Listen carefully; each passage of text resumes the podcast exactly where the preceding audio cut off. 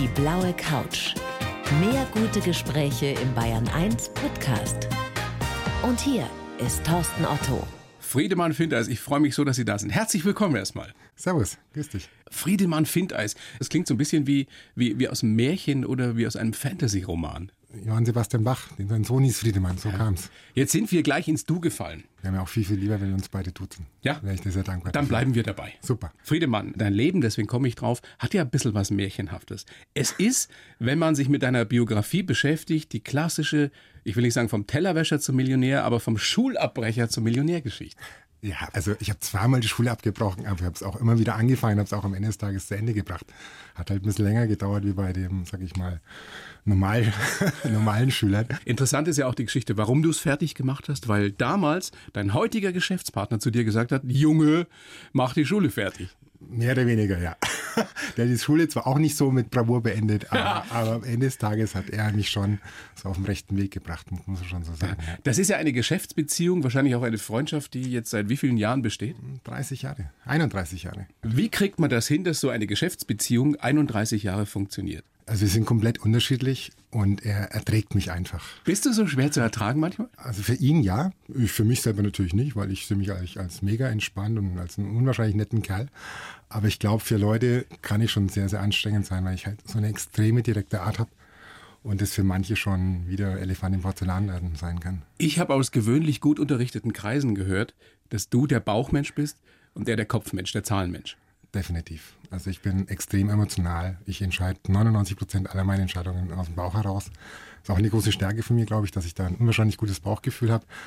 Und der Klaus ist einfach, geht ganz rational, pragmatisch an die Sachen ran. Aber mei. Das heißt, ihr kriegt euch auch manchmal in die Haare? Oft. Sehr oft sogar. Also, Wobei mit dir möchte man sich nicht anlegen. Ich meine, du bist eine echte Kante, 1,90 Meter. 1,88. Ja. Aber ein breites Kreuz, deswegen ja. schaut es ein bisschen größer aus. Süß, wie du rot wirst jetzt ja. dabei.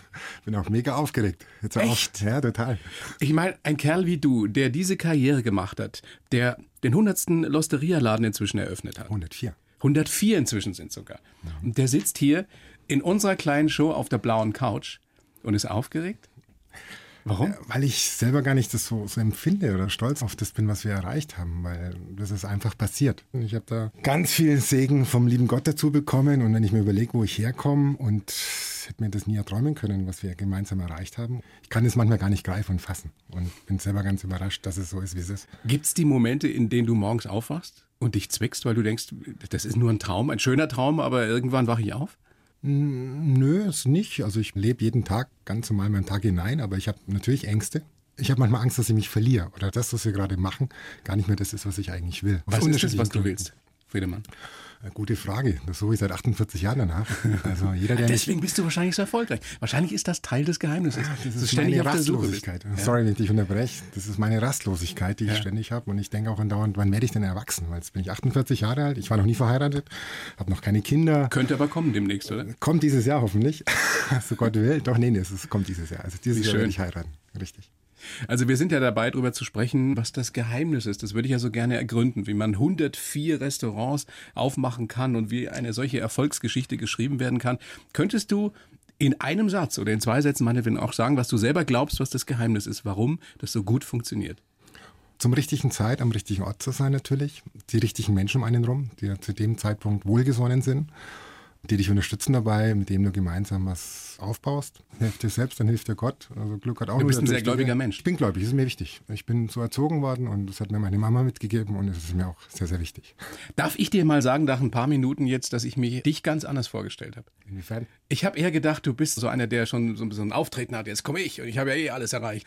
Und du bist so herrlich bodenständig und bescheiden. Ja, mei, weil ich halt das gar nicht so mir zuschreibe, das den ganzen Erfolg, sondern das ist ein Zahnrad von ganz vielen Sachen von ganz vielen Mitarbeitern. Ich meine, wir haben im Konzern mittlerweile fast 4000 Mitarbeiter. Wir sind jetzt in fünf Ländern unterwegs, äh, expandieren natürlich weiter. Wir sind jetzt in Deutschland, Österreich, Schweiz, UK, Niederlande, Holland und es geht weiter. Es ja. ist schon eine verrückte Geschichte. Und angefangen hat ja alles, Friedemann, mit einer Pizzeria in Nürnberg. Richtig. Die Losteria hieß damals. Genau, die es schon gab, wo ich mit Klaus Stammgar war. Genau. Waren wir beide jeden Abend da. Nicht ja jeden Abend, aber wie gesagt, du weißt ja, ich komme aus Hof. Und wenn du aus Hof, wenn du weggehst, dann fährst du nicht nach München, dann fährst du nach Nürnberg. Ich meine, du kommst ja selber aus Weiden. Eben. Ja, also warst du dann auch ähm, ich war auch auf den Nürnberg. in Nürnberg gemacht 1 etc. Das war also damals die guten die, alten die, Zeiten. Die guten alten Zeiten. Und, oder auf dem Boot. Ich weiß nicht, ob du das Na klar. erinnern kannst. Und waren wir lustige Essen. Und das war der Laden, kleiner, verrückter Italiener mit fünf Tischen, immer bums, rappelvoll. Laut, eng Laut, und es muss sich was rühren, hast eng, du gesagt. So richtig. müssen meine Läden heute auch sein. Genau, ist richtig. Also das haben wir uns nach wie vor, sage ich mal, mit übernommen. Diese Lautstärke führt natürlich auch viel zu Kritik. Aber am Ende des Tages, Mai, wir sind so günstig, wir sind nicht billig, wir sind günstig, man kriegt so viel für sein Geld geboten und äh, wir sind kein Fine Dining. Also wenn du bei uns einen Hochzeitsantrag machen willst, dann ist es definitiv der falsche Laden. Also deinen Hochzeitsantrag hast du deiner Frau nicht in deinem nee, eigenen Laden Ich habe den über den Wolken gemacht auf dem Weg nach Las Vegas letztes Jahr. Im Flugzeug? Im Flugzeug habe ich das gemacht, genau. Kannst du ein bisschen mehr verraten? Ich wollte eigentlich in Las Vegas den Hochzeitsantrag machen. Wir sind ein verlängertes Wochenende hingeflogen. Und dann habe ich mir dann überlegt, wann ich das mache oder wie ich es mache. Und irgendwann hat dann mein Spätzle gesagt, das ist auch gleichzeitig mein Trauzeuge, der Florian Otterer, mach's doch im Flieger. Und so, ja, hast du eigentlich recht, weil irgendwie gibt es ja nie den richtigen Zeitpunkt und so ganz klassisch. Und das war im Flug echt nett, weil dann wurde auch alles abgedunkelt, die Leute haben geschlafen. Und dann bin ich in die Bordküche und habe mir Champagner geben lassen und das Tablett ein bisschen fertig gemacht und den Ring hingelegt und ein kleines Törtchen habe ich noch mit reingeschmuggelt. Und dann waren die ganzen Tourdessen total begeistert, weil sowas hatten sie noch nie erlebt. Kamen alle, jeder, jeder hat schon selber den Ring anprobiert, bevor ich auf meine Frau bekommen habe. Und die hat es nicht mitgekriegt, die hat es nicht, die hat geschlafen. Und dann bin ich hin, habe mich auf die Knie gesetzt und habe mal ihre Hand angehalten und habe gefragt, ob sie mich heiraten will. Und sie so noch im Halbschlaf? Genau. Was, worum? ja, sie hat am Anfang jetzt gar nicht verstanden, was da passiert. Aber dann hat sie natürlich, ey, kann man da Nein sagen?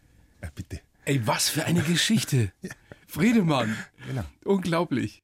Schön. Es scheint so, als würde gerade alles richtig gut laufen in deinem Leben. Gibt es irgendetwas, worauf du besonders stolz bist, wo du sagst, das ist tatsächlich was, das habe ich meinem eigenen Zutun zu verdanken? Diese Freiheit, die ich genieße. Ich bin einfach stolz darauf, dass ich so eine tolle Mutter hatte, die mich zu dem gemacht hat, was ich bin, die mir gewisse Werte mitgegeben hat, die, mir bis, die mich bis heute begleiten. Über die wir gleich auch noch ausführlicher sprechen werden. Okay. Was mich noch interessiert, wenn man so erfolgreich ist wie du heute, wenn Geld zumindest in normalen Maßstäben keine Rolle mehr spielt.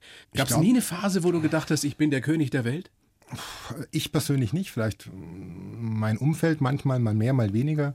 N natürlich äh, werden die Autos größer, die Autos werden lauter oder schneller. Deswegen muss ich ja nicht, äh, sag ich mal, früher vor der Eisdiele in Hof mit dem Auto davor rumfahren. Also um Gottes Willen. Hast du nie gemacht? Habe ich nie gemacht. Das Schaut mal, jetzt kann ich mir ein Ferrari leisten? Nee. Das oder ein Porsche? Nee, eigentlich nicht. Das war, ich fahre die Autos gern, weil es mir einfach Spaß macht, weil ich die, die Technik mag, weil ich die, weil ich die Ästhetik mag von den Autos. Aber jetzt nicht, weil ich jetzt irgendjemand was damit beweisen will oder beweisen muss. Bin halt relativ einfach aufgewachsen und dann hat sich das nie irgendwie die, für mich die Frage gestellt. Das heißt, du weißt wirklich, wo du herkommst und ich hast weiß, das auch nicht vergessen. Ich weiß absolut, wo ich herkomme und das Schöne ist ja, ich meine, selbst in der Losteria, ich arbeite mit allen Herren Ländern zusammen, kommen teilweise aus 20 unterschiedlichen Ländern aus zusammen komplett anderen Hintergrund. Und ich behandle jeden Menschen gleich, ist auch eine Devise von mir. Ich behandle jeden so, wie du selber behandelt werden willst. Meine Spülkräfte, die sprechen teilweise kein Deutsch, haben keine Schulbildung, aber sind deswegen kein schlechterer Mensch, sondern teilweise sogar bessere wie manche andere, der im Büro oben sitzt. Absolut, das ist nun nicht von der Bildung abhängig unbedingt oder nicht von der Schulbildung zumindest, Korrekt. wie einer aufgestellt ist, sondern von der Herzensbildung, würde ich mal sagen. Absolut. Und die haben tatsächlich auch die Möglichkeit, mit dir zu reden?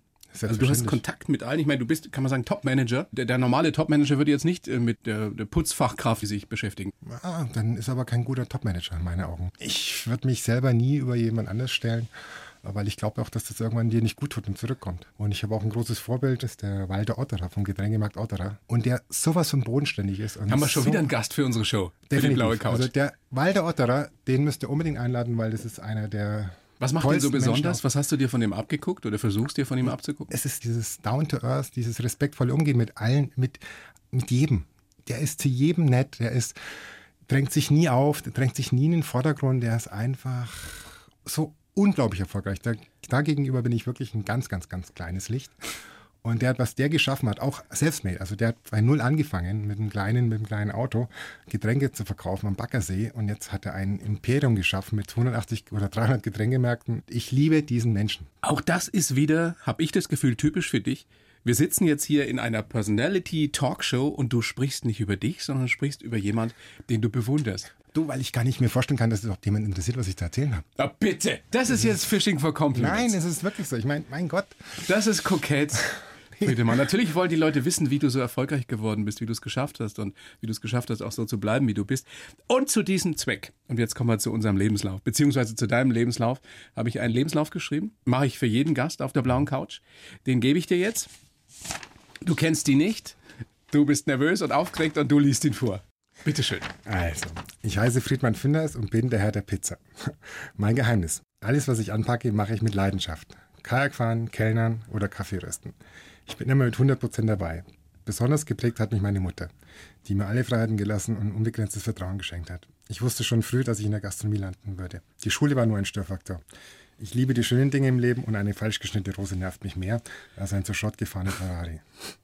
Für die Zukunft wünsche ich mir, dass wir unsere Wurzeln nicht verlieren und ich möchte so zufrieden bleiben, wie ich bin. Kann man so sagen. Kannst du so unterschreiben? Kann ich zu 99 Prozent unterschreiben. Dass deine Mama dich so geprägt hat, ist offensichtlich. Die ist vor zwei Jahren gestorben, hast du selber gesagt. Und das nimmt dich immer noch sehr mit, habe ich gemerkt. Ja, doch, wenn man so drüber spricht, schon. Also es war einfach ein unglaublicher, gütiger Mensch und toller Mensch. Und ich habe eigentlich auch in den letzten Jahren gar nicht mehr so viel Kontakt zu ihr gehabt, weil sie im Pflegeheim war. Aber ja, die ganzen Kinder haben das natürlich finanziert.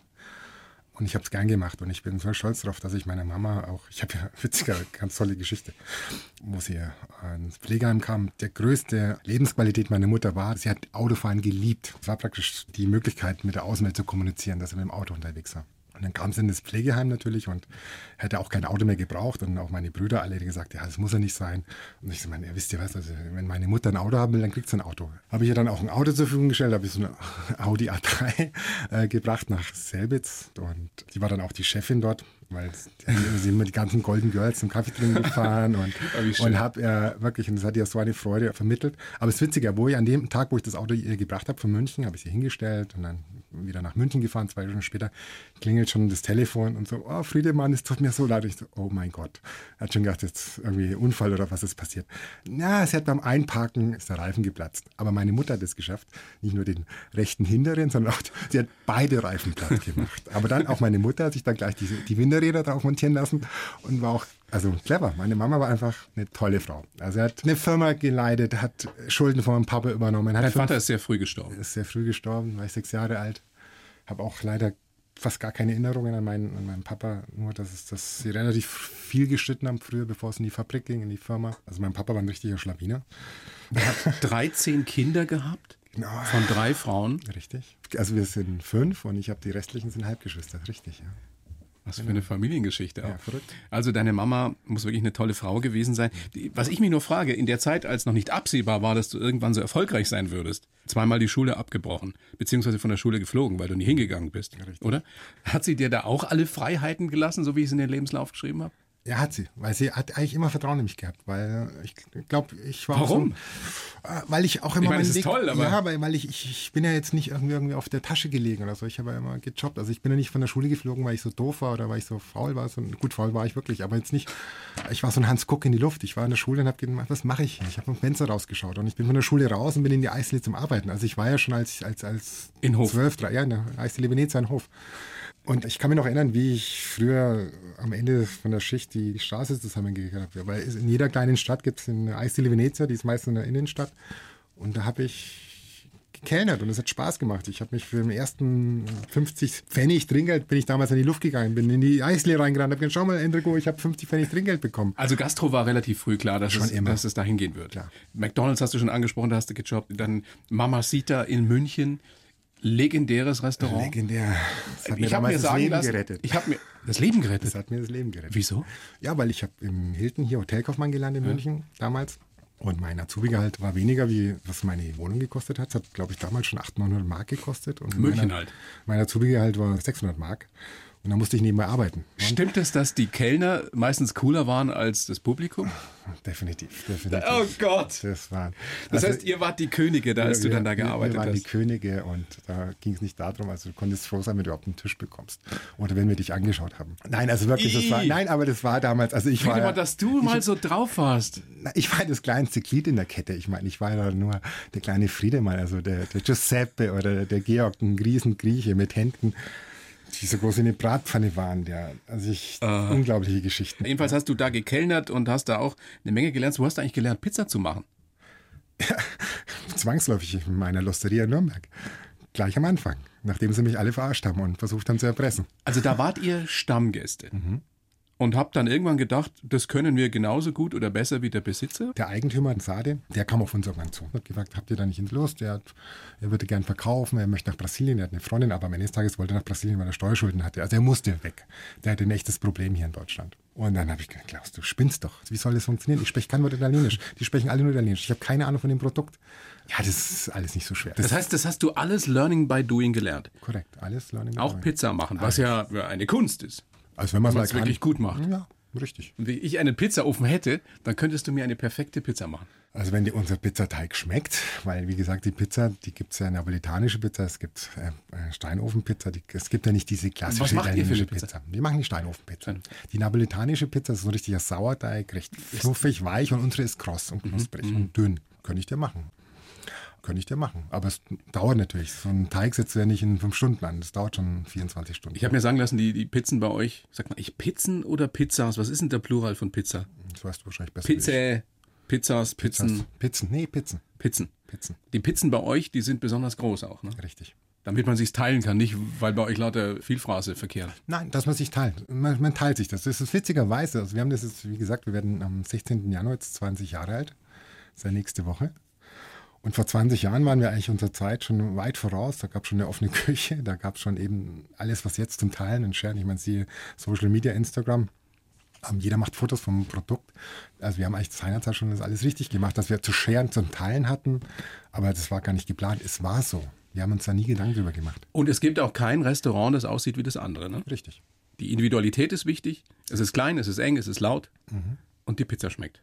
Und das ist es. Das ist alles. Genau. Wir waren seinerzeit, ganz am Anfang unserer Losteria-Karriere, waren wir nicht so erfolgreich oder waren so erfolgreich, nicht weil wir so viel besser waren wie die anderen, sondern die anderen waren alle so schlecht. Ähm, Wir haben die Läden einfach schöner gebaut, wir haben mehr investiert, wir machen alles frisch. Frische Blumen stehen bei Frische euch. Blumen, ganz wichtig, das ist mir persönlich, weil ich liebe Blumen und ich finde, wenn man da anfängt zu sparen, ist das Anfang vom Ende. Also teilweise haben wir schon diese Diskussionen. Aber diese Details, die machen es aus, glaubst du? Definitiv. Bin ich felsenfest davon überzeugt, dass man als Gast ganz viele Sachen unbewusst wahrnimmt, wenn man ein Restaurant oder ein, egal, muss ja kein Restaurant sein, egal, wo man, oh, lass es ein schönes Boutique-Hotel sein, unbewusst wahrnimmt, wenn einfach, wenn was schön ist. Und man kann es teilweise gar nicht erklären, aber es sind eben diese Sachen, frische Blumen, dass eben kein Licht kaputt ist, dass keine Spinnenweben da sind. Das sind Sachen, die eigentlich ganz verständlich sein sollten, so aber sie lustig. sind es nicht. Sagt aber einer der erfolgreichsten Gastrounternehmer Deutschlands. So. Ja, 104 Läden habt ihr inzwischen, in fünf Ländern in Europa.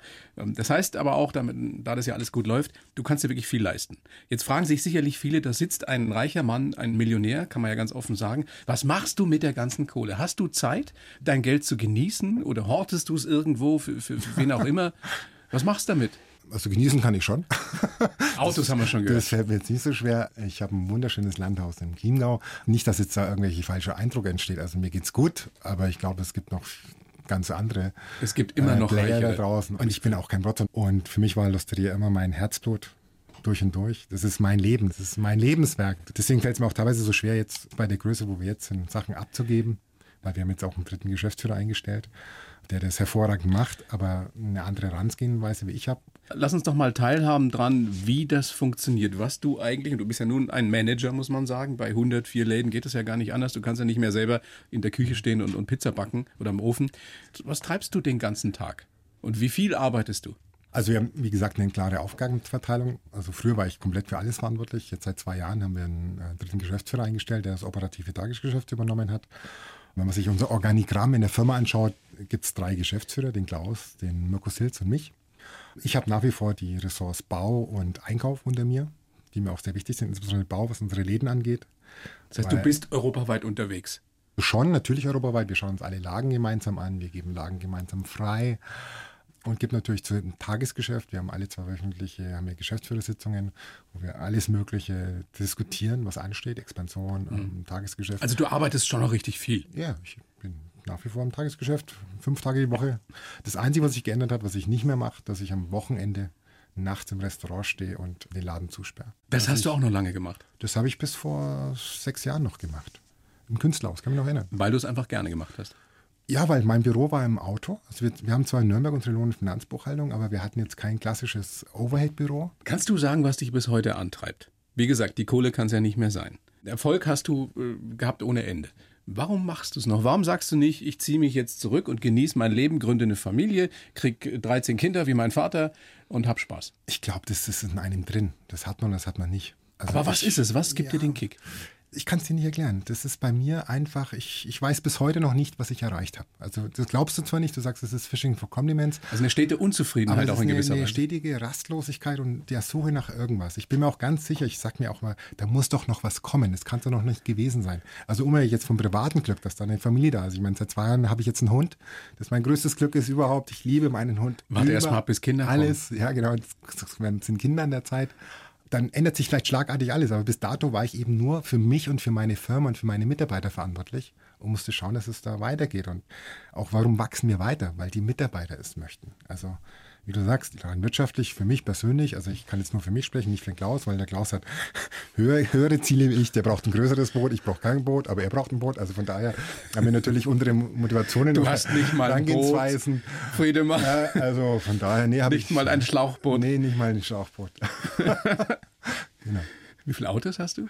Das ist ernsthaft? Ja, klar. Auch für meine Verhältnisse, ich glaube, sechs. Auch Oldtimer? Auch Oldtimer. Ja, ich habe einen alten 190er SR. Oh, schön. Einen weißen Cabrio. Manchmal ja. denke ich mir, ich hätte vielleicht doch was anderes machen sollen.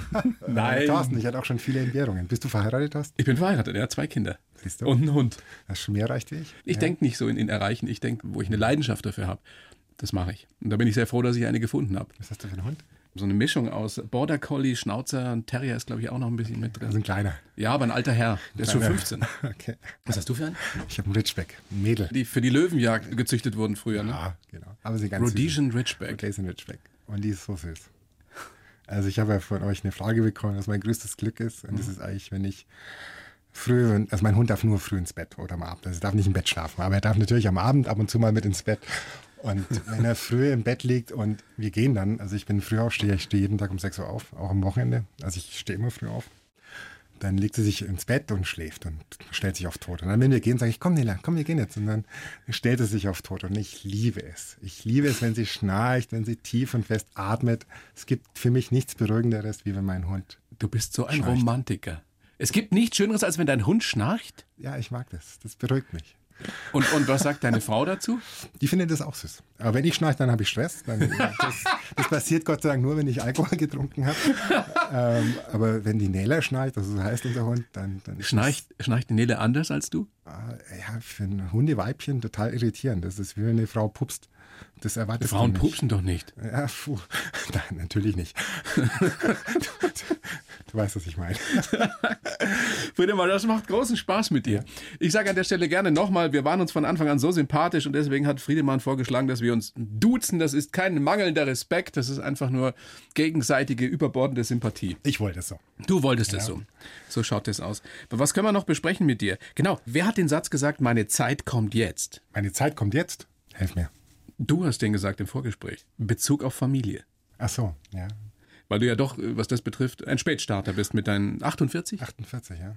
Aber ich bin auch felsenfest überzeugt, dass man beides nicht vereinbaren kann. Also äh, meine, ist, ist meine so wie du gearbeitet hast. Das ist meine persönliche Meinung, genau. Wenn ich überlege, wie viel, und wir sind halt in der Gastronomie, 53 Tage, sieben Tage die Woche, 24 Stunden am Tag irgendwie erreichbar oder müssen wir arbeiten. Ich bin felsenfest davon überzeugt, wenn ich vorher schon eine Familie gegründet, wäre das schon kaputt gegangen, weil ich einfach zu viel gearbeitet habe und nicht da gewesen wäre.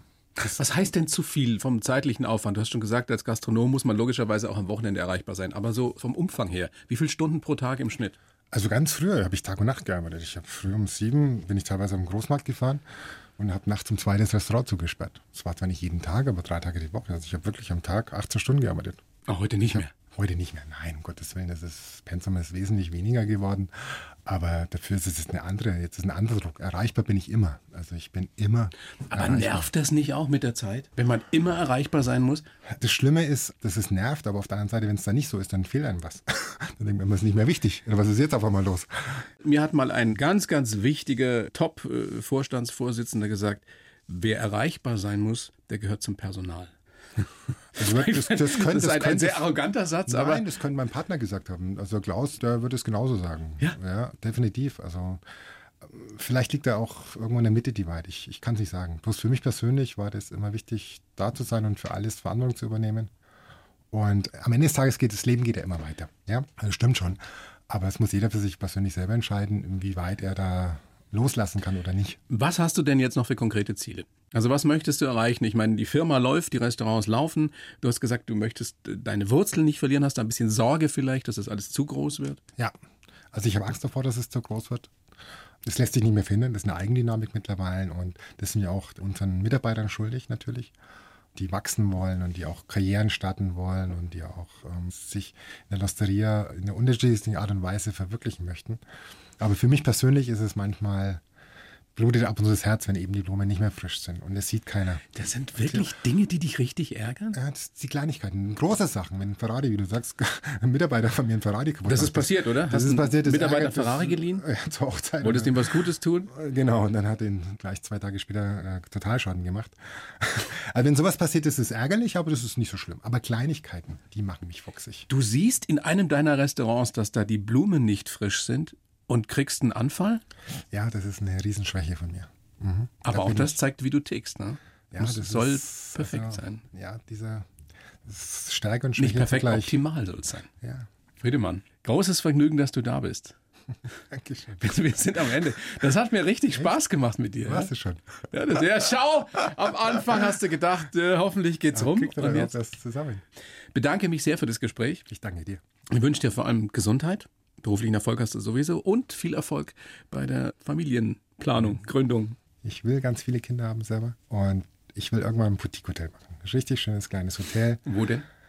Egal wo. Aber einfach, wo ich genau weiß, auf was es drauf ankommt. Auch im Badezimmer, auf die Handtücher, auf die Bettwäsche, auf das Kissen, auf, auf wie es sein muss, auf das Frühstücksbuffet, nicht zu viel, aber auch eben das Richtige. Und auf die Menschen vor allem auch, die auf da die arbeiten. Menschen, genau. Und die da als Gäste hinkommen. Friedemann, vielen herzlichen Dank. Alles Gute und mach weiter so. Du kannst ja eh nicht anders. Danke dir, dass ich da sein durfte.